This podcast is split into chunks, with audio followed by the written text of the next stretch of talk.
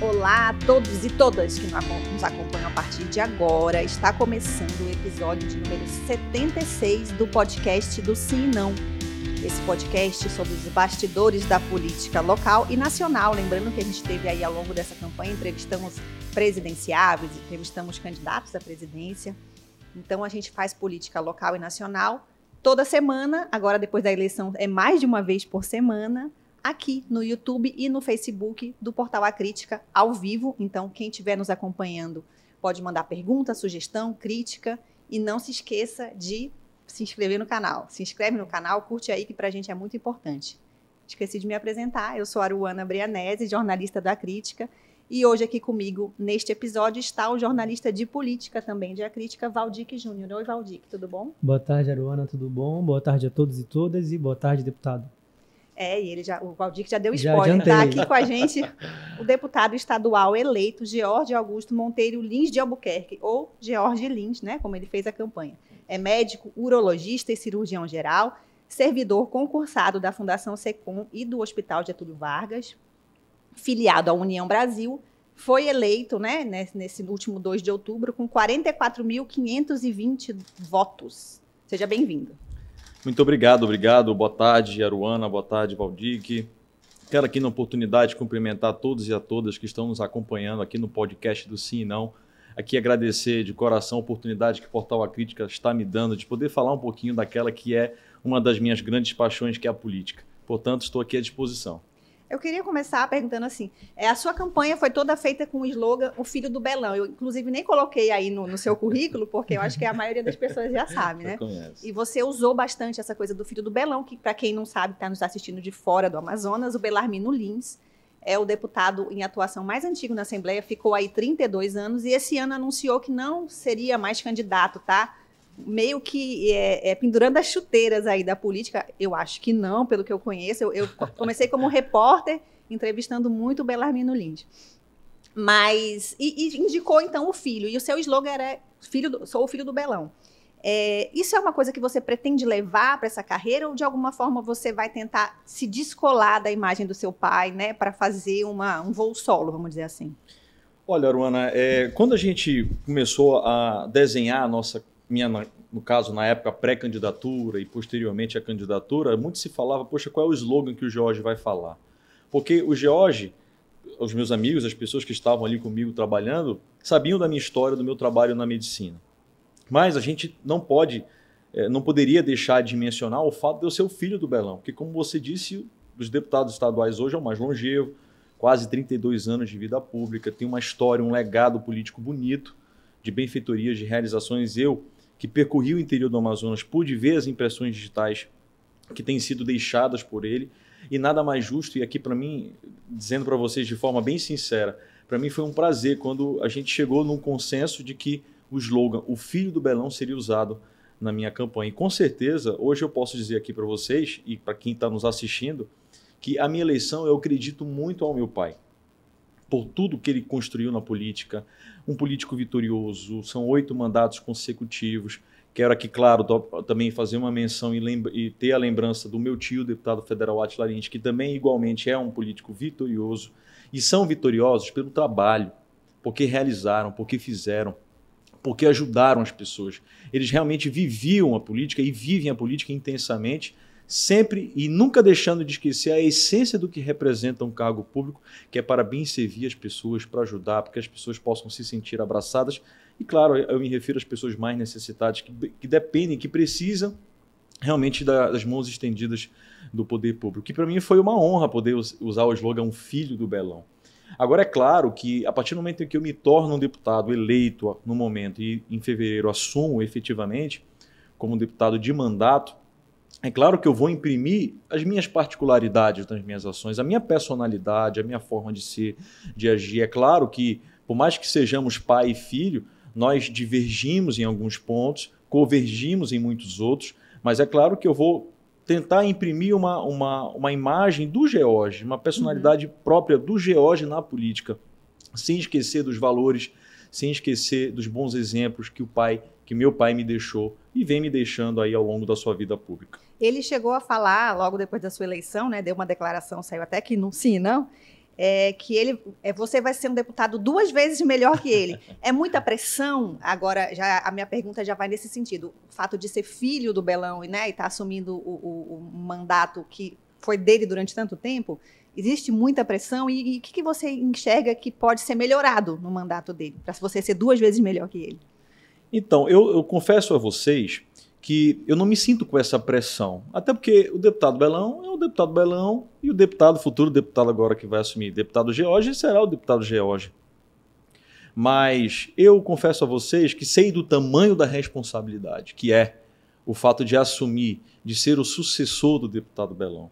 Como disse, um deputado longevo, vitorioso, tentar reproduzir tudo que ele fez não vai ser uma tarefa fácil, mas é o que eu tenho sempre dito Hoje, para eu estar aqui com vocês, sendo um deputado eleito, eu me preparei para esse momento.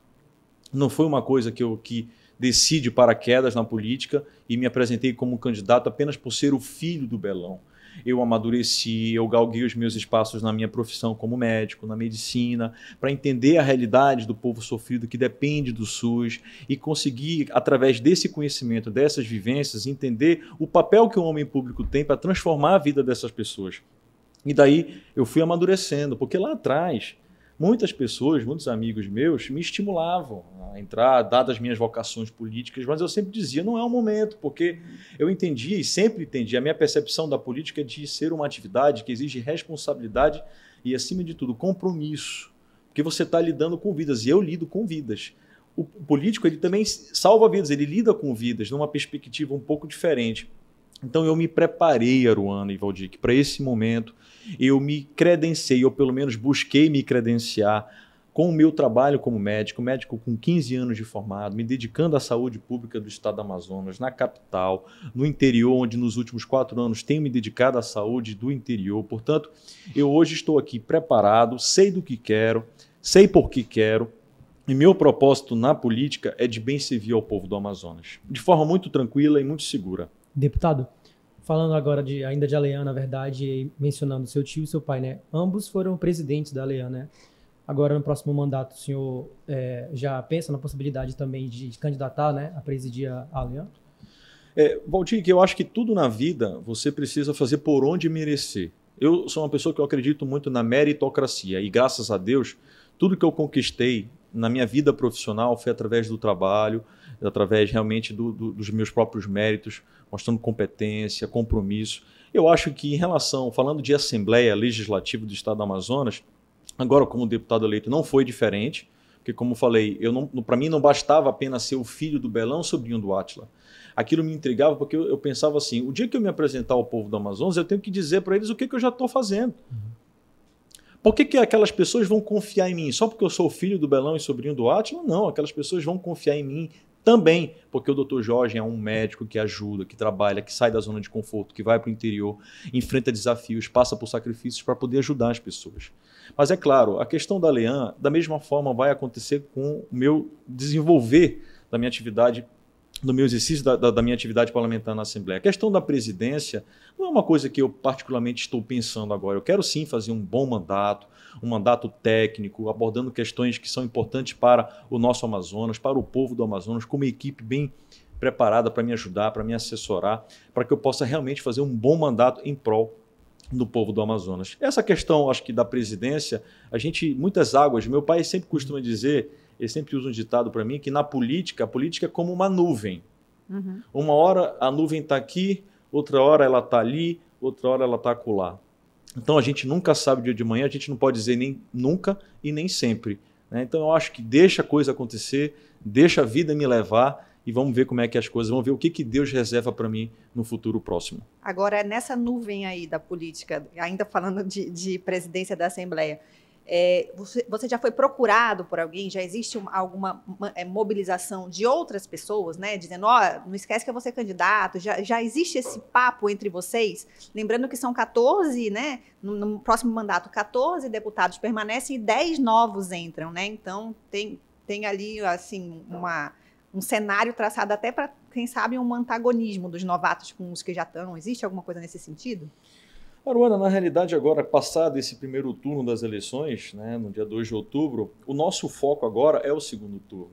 Eu confesso a vocês que ainda não fui procurado por nenhum outro colega deputado para abordar esse assunto da presidência da Assembleia. Hoje o nosso, foco, o nosso foco, principalmente porque se você parar para analisar, grande parte de, dos deputados eleitos são da base do nosso governador Wilson Lima. Então, hoje o foco é na eleição do nosso governador Wilson Lima, com 44, para que ele possa ser reconduzido, possa ser reeleito. Acredito que, claro, após o, o segundo turno, a gente vai começar a, a, nas articulações para que a gente possa definir o próximo presidente da Assembleia. No momento, não fui procurado, é, apesar de que já tenho, já tive a oportunidade de conversar com muitos colegas deputados, né, por conta do meu pai, que tive essa oportunidade, mas o assunto presidência é um assunto que eu acredito que vai ser abordado após o segundo turno. Beleza. E falando de segundo turno, então, é, o senhor hoje apoia a reeleição do presidente Jair Bolsonaro, né? É, quais argumentos que o senhor tem para fazer essa escolha, né, entre o presidente Jair Bolsonaro a reeleição uhum. e não do outro candidato? É, Valdic, nós estamos numa democracia. Eu sempre gosto de fazer essa introdução para que as pessoas entendam que nós precisamos respeitar o direito que cada um de nós temos enquanto cidadãos de escolher aqueles que nós entendemos ser a melhor opção para presidir o nosso país. Eu respeito as posições que são contrárias à minha, da mesma forma que eu, que eu quero que as pessoas que têm uma opinião contrária à minha respeitem a minha posição. E, particularmente agora, falando de eleição presidencial, eu sou Bolsonaro para presidente da República, para reeleição. Se a gente analisar hoje o interior do Amazonas, que foi grande parte, talvez a maioria, uhum. talvez não, a maioria das pessoas que é, me elegeram. 44 mil votos, eu até anotei aqui. 38.527 mil, vieram do interior. do interior. Grande Onde parte o ex-presidente Lula ganhou, né? Exatamente, o ex-presidente Lula hum. ganhou. E o argumento que essas pessoas têm para votar no Lula são os projetos sociais desenvolvidos no governo do PT, lá que eles ficaram 14 anos. Uhum. Esses projetos sociais, o governo Bolsonaro continuou. Bolsa Família, inclusive até melhorou, ele aprimorou esses projetos sociais. O Bolsa Família, que antes era de 80, passou para 140, 180 reais, se não me falha a memória. No governo Bolsonaro mudou de nome, Auxílio Brasil. Primeiro 400, depois reajustou para 600. Inclusive o governo PT votou contra esses reajustes. Nós temos Minha Casa Minha Vida, que no governo Bolsonaro é o programa Casa Verde e Amarela, que já entregou mais de 1 milhão e 400 mil casas para várias pessoas aí na margem da pobreza. É claro que nós temos que levar em consideração que o presidente Bolsonaro enfrentou muitas dificuldades por conta da pandemia, uma crise político-institucional com a relação da essa crise entre os poderes muito grande. Então são adversidades que a gente precisa colocar na balança. Mas aqui eu posso listar para você vários outros projetos que o Bolsonaro fez. Primeiro que ele é, um, ele, é um, ele é um político, ele é um candidato que defende valores que eu particularmente defendo valor, os valores cristãos, eu sou cristão, a questão do, da, da família tradicional. É um político que é contra o aborto, que é contra a ideologia de gênero.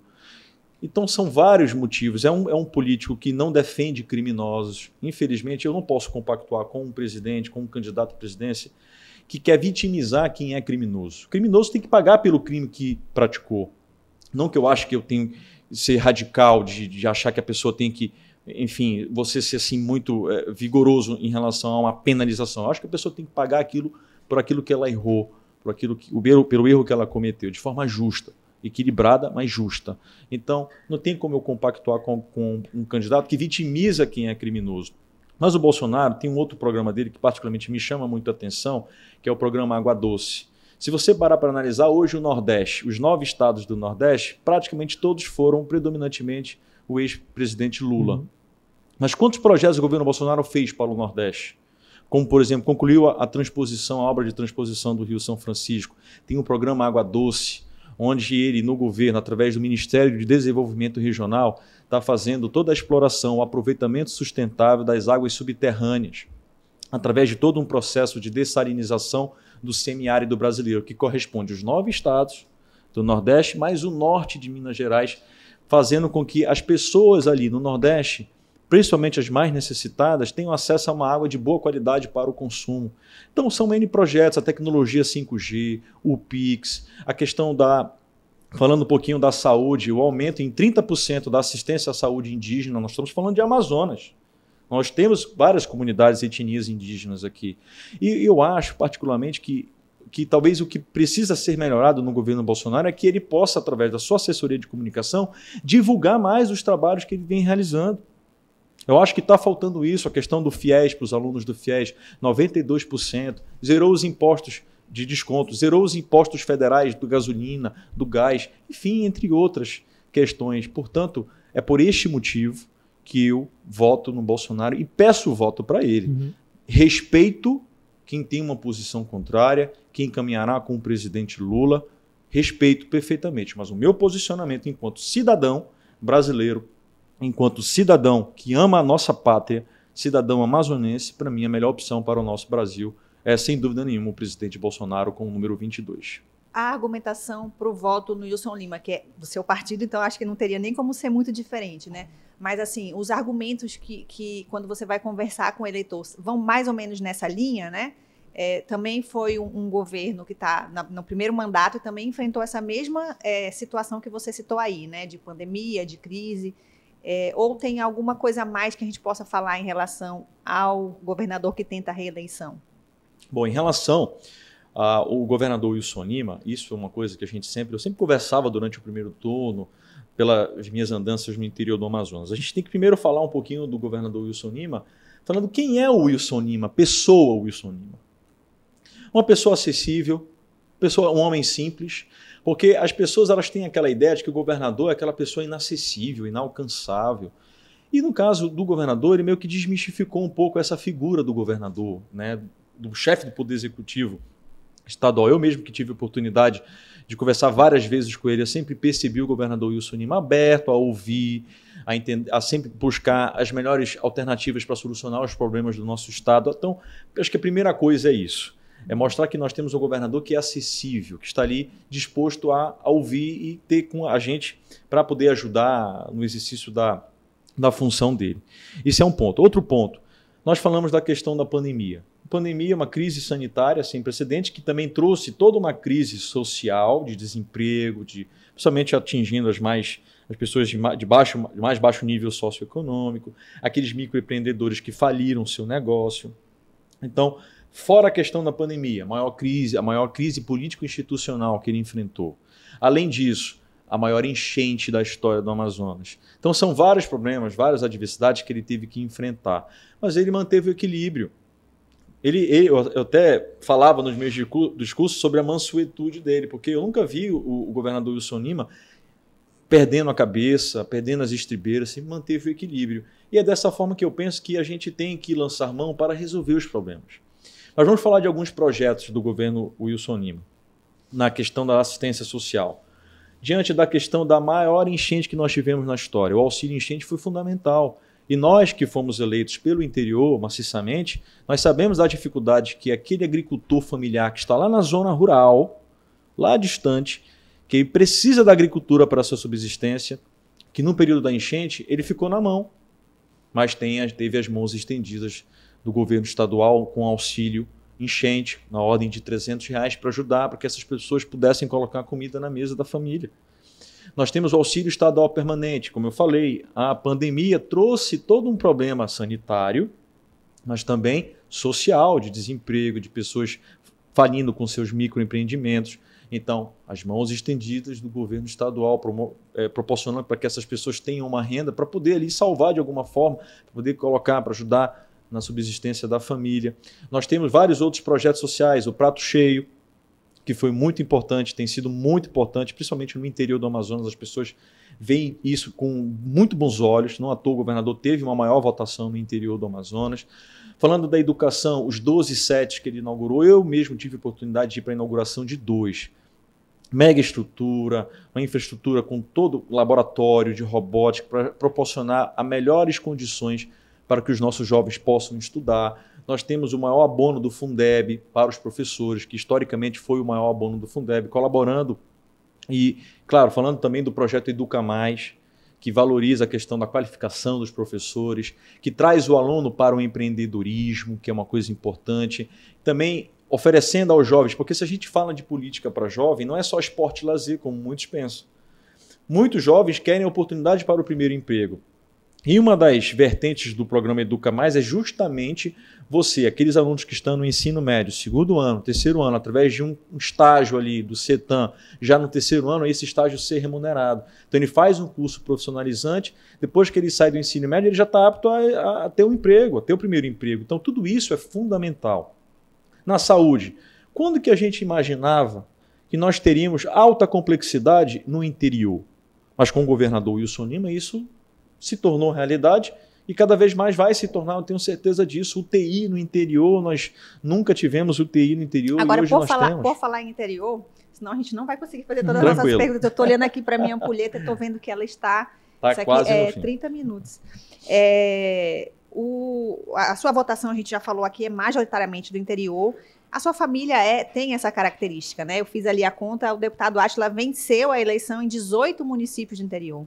Você já começa vencendo em algumas. Eu anotei Carauari, Maraã e Novo Aripuanã, pelo menos das que eu vi lá, onde Bo- ele venceu. Borba também, Juruá, Isso vai ser uma marca do seu mandato? É, é olhar para o interior?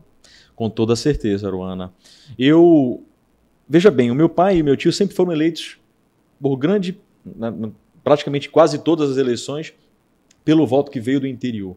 Então, a população interiorana, até pelas minhas investidas no interior ao longo de quatro anos como médico, ajudando, levando saúde especializada, eu sempre costumo dizer que existe um geóge antes de conhecer o interior e um geóge depois do interior. É o interior que precisa ter avanço, é o interior que precisa ter progresso, é o interior que precisa ter desenvolvimento, é no interior onde a gente precisa olhar com mais carinho para a saúde especificamente, que é a minha principal bandeira. Por quê? Porque aqueles que estão no interior, eles não têm médicos especialistas, têm médicos generalistas. Mas médicos especialistas, eles precisam, eles precisam de um oftalmologista, de um cardiologista, de um cirurgião geral para fazer uma cirurgia, precisam de um urologista, que é a minha especialidade. Então, com certeza, é, essa veia dos Lins de Albuquerque de serem políticos municipalistas, eu vou continuar levando para a minha vida pública também. Por entender a necessidade que o povo do interior tem de ter políticos que olhem com carinho, com sensibilidade e que briguem incessantemente para levar avanços para ele. Portanto, eu não vou fugir dessa veia de ser municipalista. E, e como chegar até lá, né? Por exemplo, eu sempre fico pensando, né, que a gente está em Manaus, e tem municípios que estão a mais de mil quilômetros de distância, é uma coisa né, muito distante. É, como, como levar a atuação da Leão até esses municípios, né? Bom, vamos lá. Vamos falar da saúde, que eu estava falando da minha experiência na saúde. Você citou sobre a questão de municípios que estão a mais de mil quilômetros de distância. Eu vou te citar um exemplo específico de um município que está numa linha reta exatamente, aproximadamente isso aí, um pouco mais de mil quilômetros. Eirunepé. Eirunepé é um município que você não tem voo comercial para lá.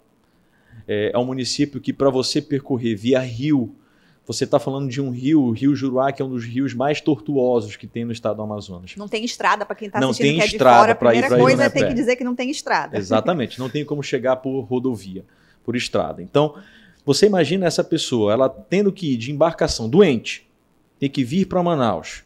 Ela leva com o rio cheio 15 a 30 dias, com o rio seco 30 a 60 dias. Veja a realidade de uma pessoa que está lá em Irunepé, adoecida, que não tem condições de ter seu tratamento sendo feito lá e tem que vir para Manaus. É muito sofrimento. Você, mesmo eu que estive em Manaus, no interior, em alguns municípios do interior, e quando, infelizmente, tem coisas que você não consegue tratar, porque alguns casos precisam ser melhor investigados, você tem que, inevitavelmente, transferir para Manaus. Eles choram, porque eles não querem vir. Ficam de favor na casa de terceiros. Por mais que a prefeitura dê uma ajuda de custo, não é suficiente. Manaus é uma cidade cara. E você precisa se locomover aqui, porque as distâncias são maiores. E fora o fato de estar longe da família, do convívio da família, longe de né? em tratamento, adoecido. Então, Uhum. é, como é que eu quero atuar na questão sendo um deputado? A minha principal bandeira, o meu principal projeto que eu quero desenvolver com a ajuda do governo é interiorizar a medicina especializada através de mutirões permanentes, ações itinerantes que possam ser uma constante para o povo do interior. Eles precisam ter alguém que lute por eles. E eu serei essa pessoa que vai lutar pela saúde do interior. Não só a saúde de uma forma geral, mas até trazendo mais especificamente, por exemplo, a saúde da mulher. Nós estamos falando de um estado, o estado do Amazonas, que tem a maior incidência de casos de câncer de colo de útero, que é um câncer 100% evitável, coisa que nenhum outro estado do Brasil você tem esse cenário. Por quê? Porque o câncer de mama, e a propósito, estamos no Outubro Rosa, uhum. que é o mês que nós estamos conscientizando as mulheres a respeito do rastreamento e diagnóstico precoce do câncer de mama. Portanto, é interessante que a gente também invista na saúde da mulher, porque eu vejo a realidade dessas mulheres no SECOM, que chegam com diagnóstico avançado, muitas vezes não tendo o que fazer, não, há, não havendo mais nada, nenhuma possibilidade de tratamento para elas com intenção curativa. Às vezes é só tratamento paliativo. Então, acho que a gente tem que investir muito na saúde, sabe, Valdir? Que eu quero ser esse deputado da saúde. Eu sempre costumo dizer, um médico deputado, não um deputado médico, porque eu não pretendo abandonar a medicina. Eu acredito que a medicina e a política, na minha vida particularmente, elas vão caminhar juntos.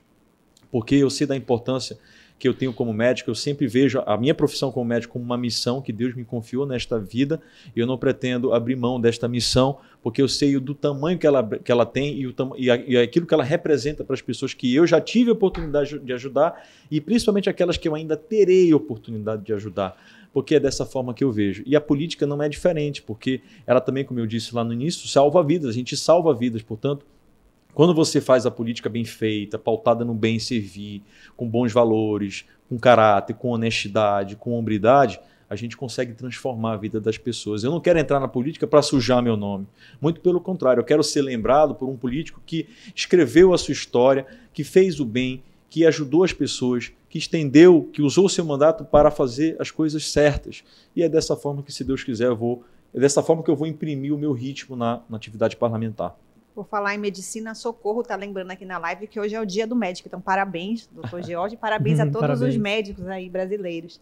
Obrigado. É, você falou aqui é, que não caiu de paraquedas, que teve toda uma preparação né, para entrar para a política. É, eu queria lembrar da eleição para prefeito, que você foi candidato a vice, né, na chapa isso. do Ricardo Nicolau. De que forma isso foi uma experiência que também faz parte dessa preparação? Que, o que, que você trouxe de lições de, dessa eleição? Ah, sem dúvida. Essa eleição como candidata a vice-prefeito, ela me trouxe grande aprendizado. Inclusive, nós até ontem conversarmos que ela com certeza facilitou o meu caminho em 2022. E essa oportunidade talvez foi uma das que me mais trouxe aprendizado. Por quê? Porque eu tive a oportunidade de conhecer de perto a realidade da cidade que eu nasci, que é Manaus, da cidade que eu vivo, que eu moro e onde eu vou, pretendo ficar até os últimos dias da minha vida. Então eu percorri tive a oportunidade de ir em vários bairros, entender as necessidades do povo manauara e de que forma a gente pode trabalhar para melhorar a vida dessas pessoas. E com certeza me trouxe muita experiência, me trouxe uma certa bagagem, vamos assim dizer. E claro, o interior na parte médica e também com as, com, a, com as experiências vividas e os exemplos do pai e Manaus com a experiência que eu tive em 2020. Com certeza foi formidável. E deputado, é, o senhor está falando dessa caminhada, né, dessa caminhada política que a gente está colocando. E o senhor foi eleito agora para deputado estadual, vai cumprir o mandato, claro. É, mas pensando mais para frente, o senhor, o senhor tem um pensamento já de outros cargos, por exemplo, que, que gostaria de se candidatar posteriormente, ou pretende continuar na Leão, um deputado, deputado federal? Como é que tem, é, como é que o senhor é, pensa né, em relação a isso? Valdir, eu sou uma pessoa que eu penso sempre no presente, no agora. É claro que a gente tem que estar sempre com o coração aberto e com a mente aberta para o que poderá acontecer no futuro. Mas eu penso, como disse lá atrás para vocês aqui, tudo é uma questão de você fazer por onde. Se lá na frente Deus me reserva algo, como por exemplo algum outro cargo que não o de deputado estadual, isso o tempo vai dizer. O que me preocupa agora e o meu foco agora está totalmente concentrado é no meu mandato agora como deputado estadual. É focar nas políticas públicas, fazer os projetos de lei que sejam realmente relevantes para o povo do Amazonas, é focar através das emendas para ajudar naquilo que eu entendo que seja uma necessidade no interior, que é a saúde, sem esquecer também do setor primário, que tradicionalmente sempre foi impulsionado pelo deputado Belão, meu pai, e a gente hoje fala muito de alternativas de matrizes econômicas no uhum. nosso estado, que não apenas a Zona Franca. E o setor primário, nós temos um potencial muito grande.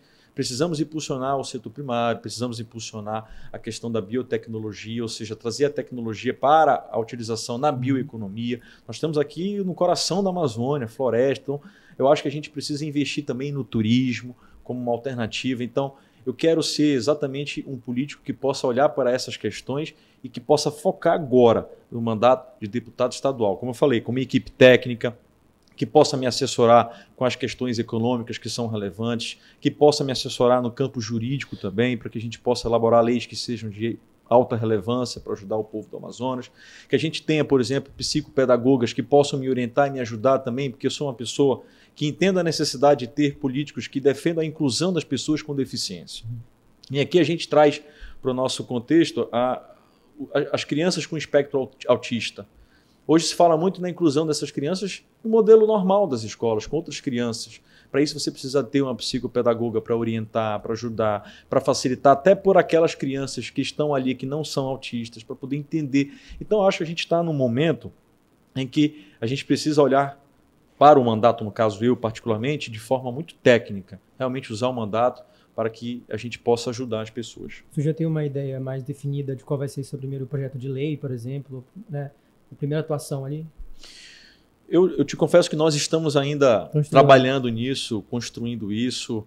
É, eu estou me preparando já, porque é importante que eu chegue na Assembleia, até por, por ser filho do Belão. Eu não posso fazer feio. Né? Então, é quase que uma, uma questão de ordem é, de eu chegar e já tendo alguma atuação.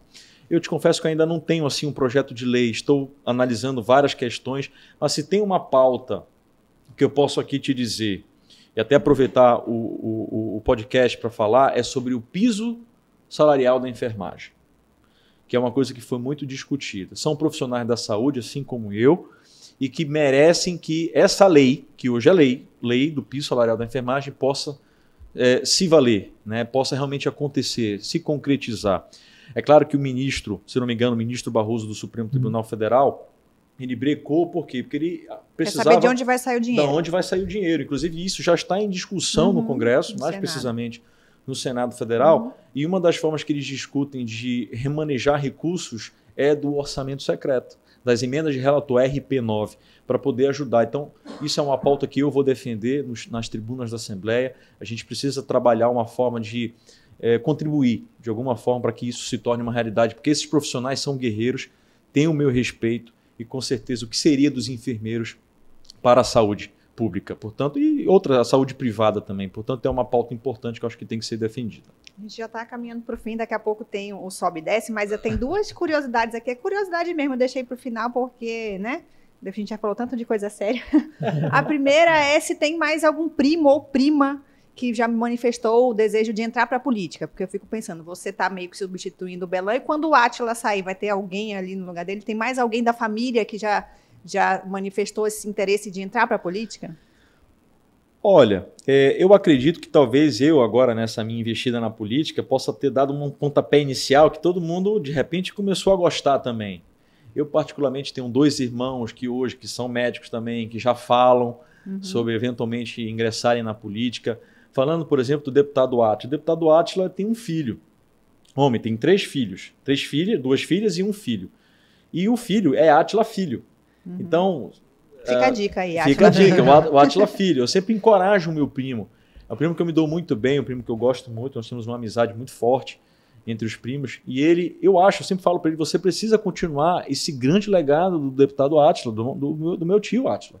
Porque é impressionante, eu sempre costumo dizer, o meu, meu tio é um deputado completo, um dos mais completos que eu já vi atuando. Ele é impressionante, ele consegue circular bem entre as pessoas que são aliadas dele, pessoas que são adversárias dele. Ele vive aquilo assim na, na essência mesmo, aquilo, ele nasceu para aquilo ali.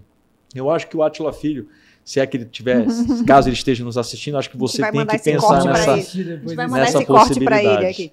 É, e a outra coisa em relação a, ao estilo próprio de se vestir do, do Belão. Eu estava pensando nisso, depois eu até vi que no seu Instagram vocês fizeram uma brincadeira em relação a isso, né? O é. Belão usa sempre aquelas camisas meio havaianas, sempre Exato. floridas. Vai ter aí um estilo do Jorge próprio, não igual do seu pai, mas você também pensa nessa questão do, do figurino? Olha, eu é, confesso a você que nessa questão relacionada ao figurino, eu sou mais conservador. Né? Não à toa, acho que a campanha mostrou. Mas eu gosto... acho que ele foi ficando assim com o passar da idade, cuidado. é verdade. O meu pai ele é de uma irreverência assim que eu não conheço é, em nenhum político, particularmente daqueles que eu conheço, obviamente ele, ele, ele também ele sabe usar assim aquele humor sarcástico ele é dele. Muito sarcástico. Exatamente. mas de uma forma que ele não, ele não é agressivo, Sim. as pessoas não conseguem ficar chateadas com ele. E, e com certeza essa questão da, dessa marca registrada dele, de usar a camisa havaiana, eu confesso a você que essa eu não vou seguir, não. até porque eu até tentei, para ser sincero. Teve uma viagem que eu coloquei uma camisa havaiana e quem a primeira pessoa que olhou para mim e falou assim: meu tio, deputado Átila, virou para mim, Jorge, é o seguinte, Meu sobrinho, isso aí não combina contigo, não. Isso aí deixa pro teu pai, rapaz. Isso aí acho que não combina contigo. Eu fui na mesma hora no banheiro do aeroporto e me troquei. Porque eu acho que é, cada um é cada um, cada um tem a sua identidade. Mas com certeza é, a gente fez a brincadeira e tal, mas em algum momento eu vou mostrar o meu estilo. Acho que o meu estilo é mais assim usual mesmo. Tá certo. A gente está então indo para o final e a gente tem aqui o quadro, né, no podcast do Sim, não, você que nos acompanha já sabe que é o Sobe e Desce. O Sobe e Desce é uma coluna do jornal impresso tradicional aqui em Manaus, onde todos os dias a gente escolhe ali uma pessoa que fez um feito que merece ser aplaudido e alguém que merece ali vaias, né? E a gente sempre convida nosso entrevistado para ser editor por um dia. Então, se George Lynch fosse acabando aqui, fosse lá para a redação, sentar no computador para editar essa página, quem é que sobe, quem é que desce ou o que sobe o que desce?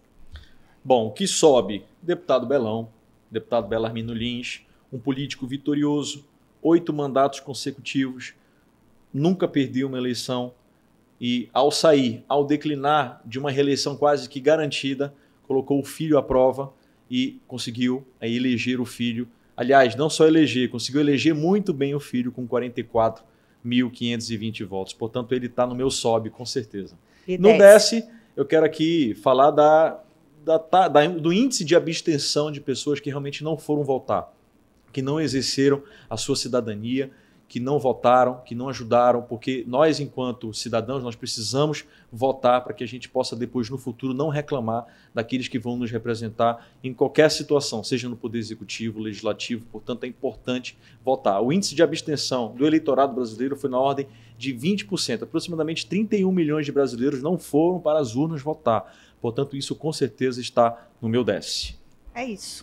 Muito obrigada, deputado. Obrigada, Valdir. Obrigado, Aruana. Lembrando a você Obrigado, que quem não Aruana. votou no primeiro turno Obrigado. pode votar no segundo turno, tá? Então, se você é uma dessas 31 milhões que por algum motivo não quis ou não conseguiu ir, faça um esforço, né? Tente, tente participar, porque é muito importante mesmo. A gente sempre também faz esse apelo aqui para que você exerça a sua cidadania, vote. Então, quem não foi no primeiro turno pode ir no segundo turno. É isso, gente. Até a próxima. Tchau, tchau. Até a próxima. tchau. tchau.